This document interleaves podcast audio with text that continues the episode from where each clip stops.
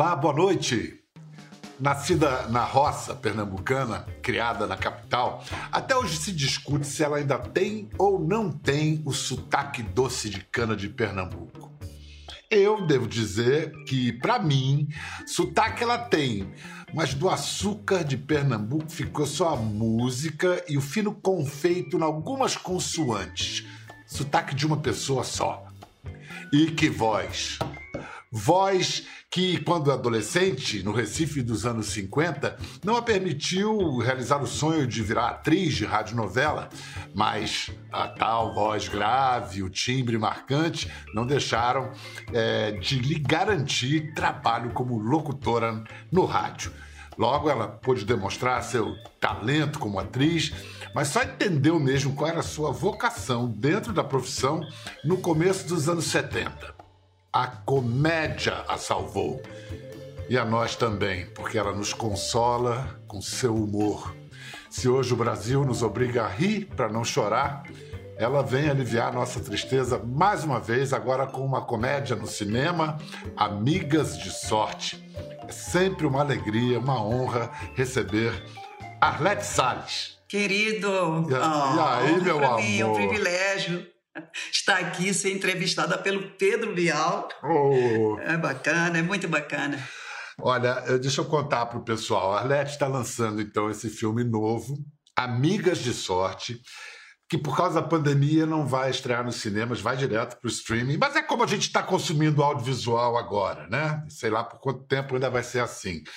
Mas, Arlete, você é estrela consagrada na TV, no teatro, é meio que um protagonismo é, quase inédito no cinema. Foi, foi, foi bacana, gostei muito, muito de ter feito esse filme, né? E com o prestígio de ser uma das protagonistas junto com a Suzana Vieira, com a Rose Campos um argumento lindo do, da, da, nossa querida e inesquecível Fernanda Young, o Alexandre Machado. O roteirista é o Lusa Silvestre, bem dirigido pelo Homero Oliveto, fez uma direção muito boa e é uma comédia com qualidade que vai, vai divertir as pessoas, mas tem, tem, tem qualidade, tem conteúdo, tem beleza, tem, enfim, o filme é. se desloca do Brasil para o Uruguai, vai para a Punta del Este. Começamos lá no bairro do Bexiga, em São Paulo, para meu desespero, porque eu sou nordestina e o tal do sotaque, né? Chego lá, a mulher é descendente de italianos, a dona Nina, o personagem, mas foi um desafio. Mas eu estava fazendo uma, uma retroativa da, da minha, dos meus trabalhos. Em todos eu tive, em quase todos, um desafio. Um porque nunca cantou, teve que cantar com orquestra.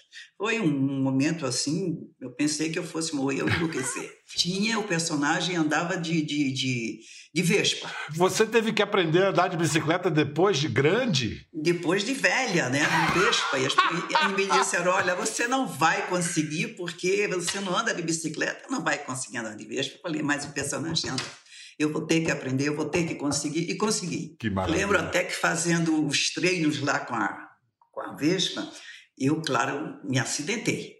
E, e, e, feriu a boca muito. Corri para o médico e gritava: Eu sou atriz, eu não posso ficar com cicatriz na boca, cuidado. Ele olhou bem sério para mim e falou: Arlete, ninguém deve ficar com cicatriz na boca. que delícia. Escuta, eu vi, eu vi só umas cenas do, do filme. Arlete, você Suzana Vieira e Rose Campos, elas, a minha impressão, gente, foi uma farra, viu? Elas se divertiram, pelo menos está muito divertido de se ver.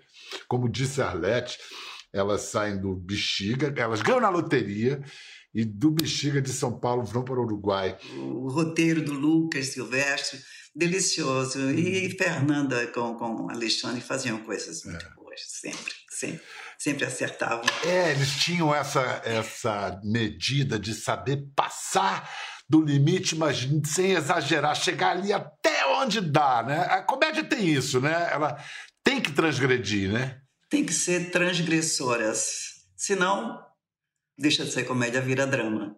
Que aparece no Amigas de Sorte é o tema da sexualidade das mulheres mais velhas, que, por incrível que pareça, nesse mundo todo liberado de tabus, que se fala de tudo, ainda é um tabu. Oh, elas têm desejo, elas fazem sexo e tal. Por que essa, até hoje isso é tabu? Essa intolerância, né? Só, só, só a, a psiquiatria explicaria isso.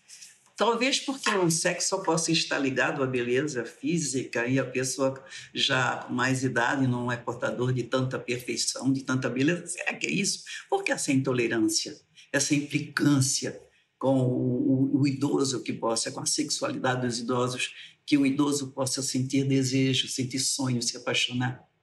Não é?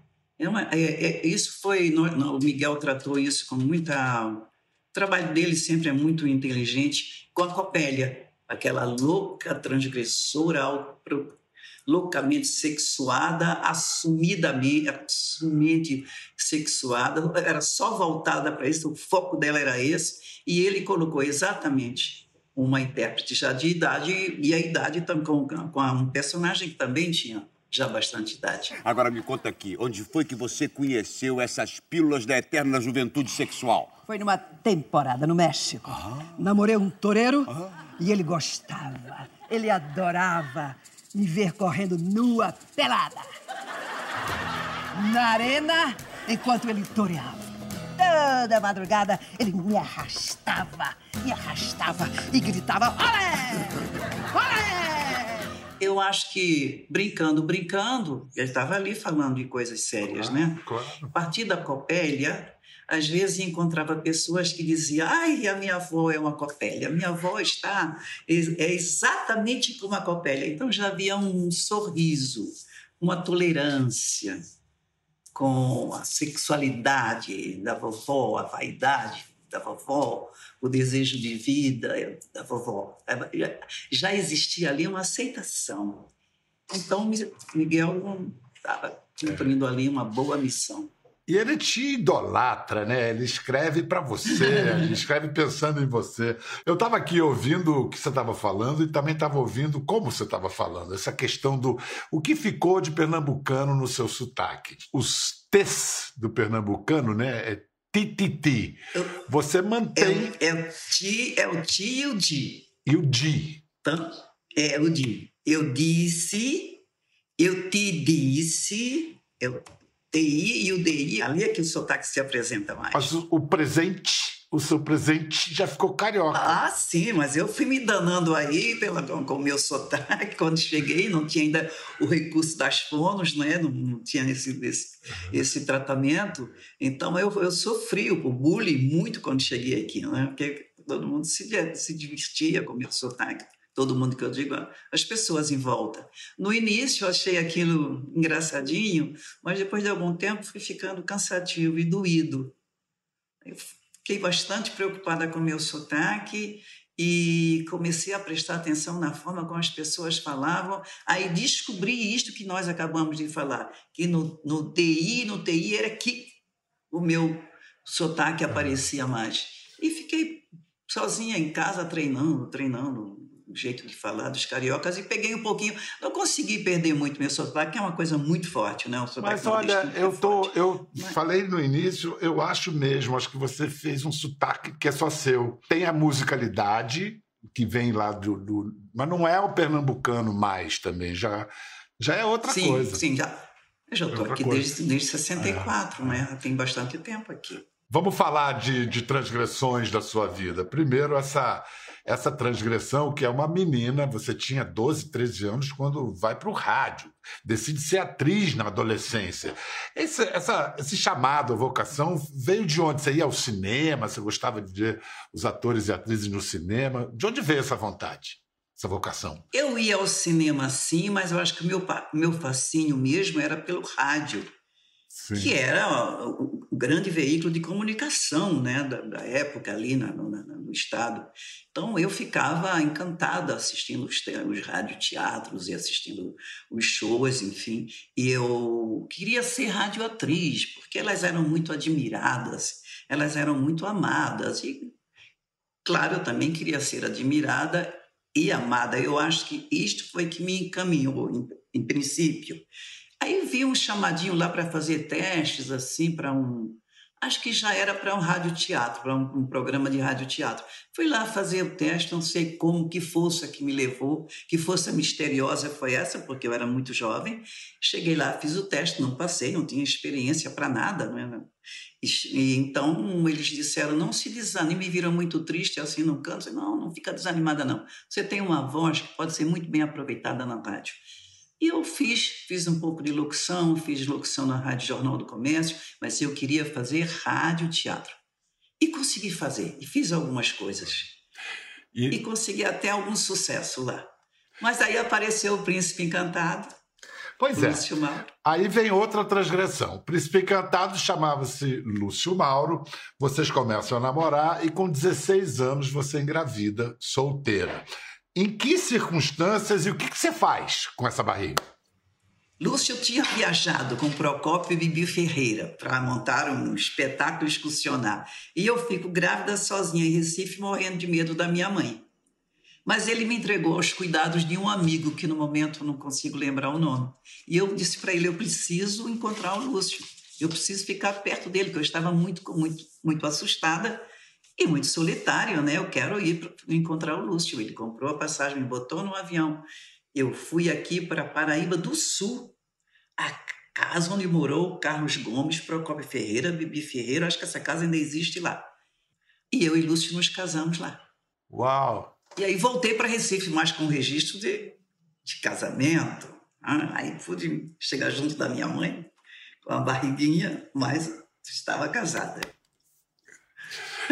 Depois do, do fim do casamento, é, eu, não, eu, não, quero falar dos detalhes da relação, quero só falar de algo que na época foi uma transgressão imperdoável: você namorar um homem negro, um cantor.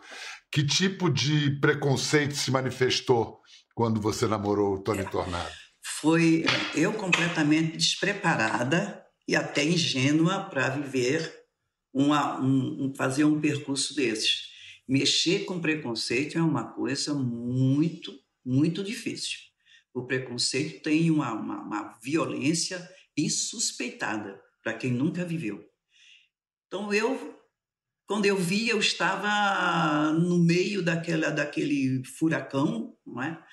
É, sendo achincalhada, apupada, sendo ofendida e humilhada e fui ficando ali trôpega e assustada. Eu de repente aquela história não era mais minha, ficou, todo mundo se tornou dono, as pessoas se tornaram donas, donos daquela história. Com, ela vinha com várias camadas, de repente veio uma que ainda dificultou mais a minha situação. A imprensa resolveu santificar o Lúcio e me demonizar. Então eu teria abandonado um casamento com filhos para para namorar o negro. Então isso foi um álibi, um álibi perfeito para as pessoas que que se portava com, com, com racismo, porque nós não estamos odiando ela porque ela está com negro, mas porque ela é uma mulher. Foi, foi para o lugar da moralidade, entendeu? Mas porque ela está abandonando uma família para seguir com um amante. Aí, bateram mais. Aí eu sofri muito nessa época, nesse momento. Eu já estava sozinha, o Tony já tinha seguido noutra direção, e eu ali totalmente quebrada, afundando naquele, naquele, naquele pântano de, de, de hostilidade, né? de, de violência racial mas consegui com o meu trabalho. Nessa época eu estava gravando Laura de Selva de Pedra e a Janete Clé, por compaixão, cada vez dava mais espaço para esse personagem, que por ironia era um personagem que tinha a, a, a, a incumbência de divertir o público.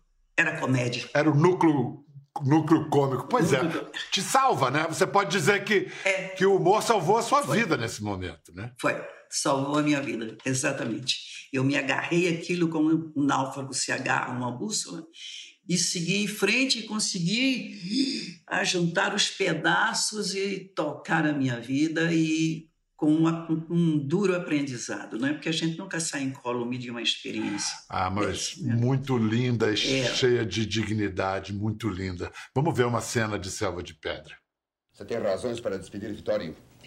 Simplesmente, Tide, porque todos os criados me hostilizam nesta casa. Eu não tenho, eu não tenho liberdade de ação. Eu sou uma estranha aqui. Desculpe, Laura, mas eu acho que isso é um pouco de drama de sua parte. Aliás, você está representando admiravelmente bem o papel de vítima. Uma pena que você tenha abandonado o teatro tão cedo. Olha, você não brinca comigo não, hein, tá ouvindo? Você fica bem caladinha no seu lugar, porque você pode se dar muito mal comigo.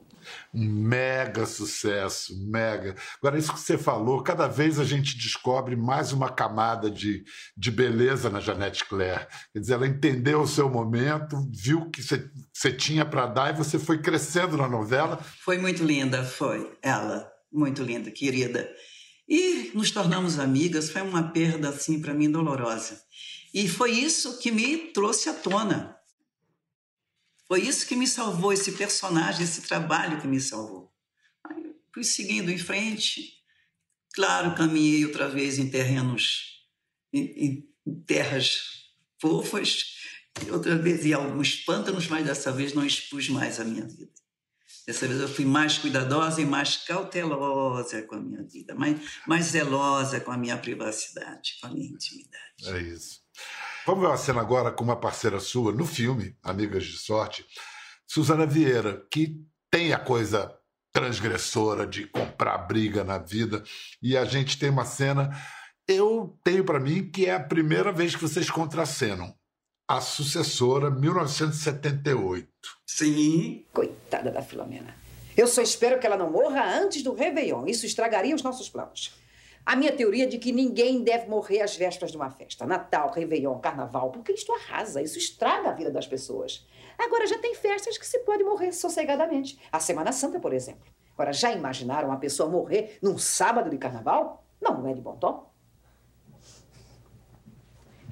Está tudo bem assim, minha querida? Como você gosta?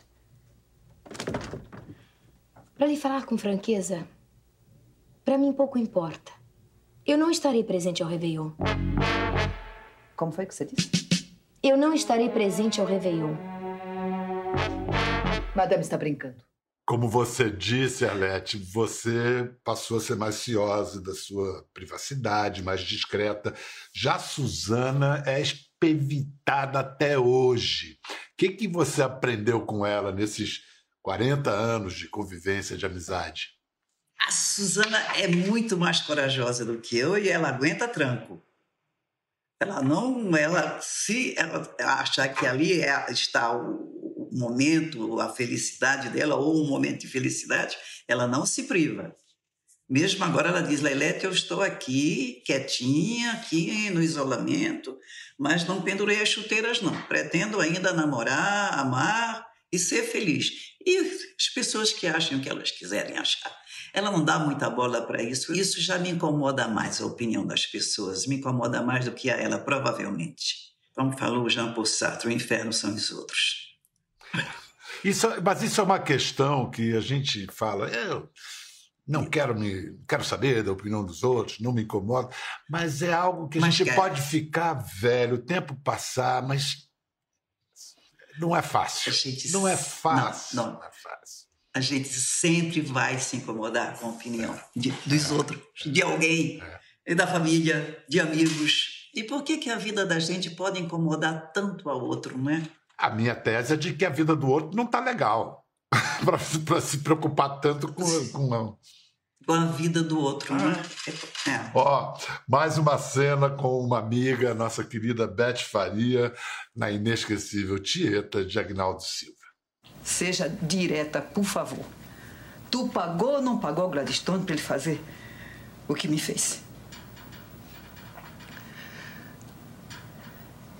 Eu fiz um acordo com ele. Pagou quanto? Carmo. Eu quero saber. Eu não eu faço questão de saber. Eu quero saber quanto vale o sacrifício de um homem para tirar a virgindade de uma donzela encruada igual a mim. Qual é a cotação? Tu pagou como? Tu pagou em dólar, em BTN fiscal, em ouro? Para com isso, Carmozina, que desse jeito tu vai me fazer sentir culpada! Não é possível que tu ainda esteja se sentindo feliz com o que fez. Mas tu é a amiga que eu mais adoro no mundo! Aí você não teve problema com o sotaque pernambucano, né? Aí você pode pegar. Aí, aí foi a minha libertação. Aí eu, aí eu voltei às minhas origens, aí fiquei. Foi, foi, muito, foi uma delícia retornar às minhas origens, poder falar como meu jeito de falar, com o meu jeito, com a minha, o jeito da minha terra, do meu povo. Pegar a, lem- a pegar a lembrança de tantas carmosinas que você deve ter visto. Sim, É. conheci tantas. É, as carmosinas eram as, as mulheres que não conseguiam casar antes dos 30. Que depois dos 30 eram tias, eram, ficavam. né? Que mundo, né? Outro grande sucesso da sua carreira, a uma nova rica, Kika Jordão. A novela era Lua Cheia de Amor, e aí tem mais uma parceira de luxo de sua coleção, Marília Pera. Como está, Mercedes? Tá melhor, graças aos meus cuidados, que se fosse depender da senhora, né? Mas que que é isso? Vê lá como que você fala comigo, hein? Tucano, sai. Sai já pra não aprender o mau exemplo. Só não carreguei Mercedes dessa casa porque o médico falou que ela não estava em condição. Que a minha vontade era de carregar mesmo. Mas é muito abuso. Desde quando você é paga pra ter vontade? Se põe no seu lugar, doméstica. Mas, mas nem que eu era o, o que eu fosse, tu não tinha o direito de falar assim comigo. Desde quando? Onde já se viu uma empregada gritar com patroa? Não sou tua empregada e tu não se provoca, senão eu me ponho nos azeites. Eu sou uma mulher ilustre, citada nas colunas. Eu não tenho que ficar aqui me sujeitando a bate-boca com gente inferior. Ó. Gente, que jogo maravilhoso. Nem que eu era o que eu fosse. Vocês tinham. muito bom. Vocês tinham um jogo muito enriquecedor para as duas, né? Sim, que saudade, né? Que perda horrível. Uma das rainhas do nosso palco. Uma atriz que, que podia estar em qualquer palco do mundo, preparada, vocacionada. Essa, nessa cena eu vejo que ela joga a voz para um lugar que você vai e acompanha, vai para o mesmo lugar. Tem um. Não, era de uma delícia contracenar com ela, era um enriquecedor. A cena crescia muito com ela. Era um um jogo gostoso. Falar em jogo gostoso, eu vou mostrar uma cena da sua galeria de personagens, que era uma adorável maluquete, e aí você está fazendo um jogo gostoso com um super galã, pedra sobre pedra, com Fábio Júnior. Por favor, por favor. Sa- Sabe o que que é? O que que é? É, é que eu tô treinada, eu, eu tô sem, sem prática, não vai ser bom. Não, mas isso não tem problema, é que nem andar de bicicleta. A gente não esquece nunca. Entendeu? Seu Jorge Tadeu. O que é, dona Francisquinha? Hum? Seu Jorge Tadeu.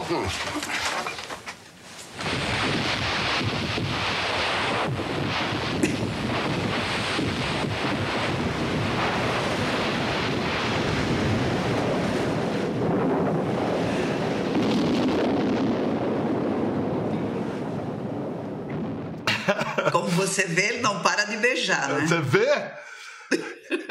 Diz que não tinha negócio de beijo técnico com Fábio Júnior, não. Ele gostava de fazer para valer, é verdade? É, na- nada de mentirinha. Ele prejudicava a, a- verdade do personagem, da cena. E gostava de ensaiar o beijo. Ah, ensaiar também. Ficar. En- Ensaiar também. Vamos passar mais uma vez. Querido Fábio. Ah, que maravilha. Eu, é, eu lamentei tanto o Fábio não ter, não ter, não ter querido prosseguir como ator. Era um ator maravilhoso, mas ele se decidiu pela música, era o caminho que ele queria, e disse: Não voltarei mais, e não voltou. Eu não acreditava quando ele dizia que não ia, que ia seguir com a música, que não queria mais trabalhar como ator. Eu falei: Ah, tá falando isso, mas daqui a pouco vai estar aqui. No ano passado, numa entrevista aqui, ele chegou a dizer que considerava voltar a atuar, mas eu acho que é, da boca para fora. O negócio dele é cantar, é uma carreira de tremendo sucesso. Fez uma boa escolha também. Fez. Né? A dramaturgia perdeu, mas a música ganhou. Alete, eu, eu vou falar agora Oi. de você numa cena dramática em que uma, uma grande atriz enalteceu a sua atuação nesse trabalho. 1998, quando a deu um tempo na comédia, fez uma participação especial no seriado Mulher. Depois ela ganhou um elogio, olha, que não tem preço. Vamos ver. Doutora Marta, eu não tenho ninguém nesse mundo. Por favor, me diga. O que é que a senhora quer de mim? Eu quero que a senhora lute pela sua vida. Sinceramente, eu quero muito lhe ajudar. E eu juro que eu vou conseguir. Vou fazer o melhor que eu puder. Eu tenho certeza que sim. Dizem que a senhora é uma grande médica. Eu sei que vocês duas vão conseguir que esta criança nasça sem nenhum problema. Assim como também vão deixar que eu morra decentemente, com dignidade. Tinha participações muito bonitas, sempre. E eu gosto de citar uma que recentemente, quando reprisaram, eu telefonei para ela, porque eu digo, ó, você é gênio, Alex Salles. Ela tinha uma participação num dos programas que é, é gênio, ela é sensacional. Eva nos disse isso no ano passado, é, numa das últimas entrevistas que ela deu para gente, ela... Eu não sabia. É, nada mal ser Não chamada de gênio por uma, uma atriz genial, né? Oh, nossa. É. Soube agora, nesse momento. Que bom, que bom. Eu vou, vou guardar isso no meu coração. Essa personagem que você fazia tinha um câncer, queria morrer em paz. Você, na vida real, você superou um câncer de, de mama. O que que essa doença ensinou para você? Eu, quando, quando eu concluí o tratamento, eu estava cheia de, de, de ensinamentos, de experiências, de ser paciente, de ser mais tolerante, de olhar mais, olhar a vida com mais amor, eh, reclamar menos de coisas pequenas.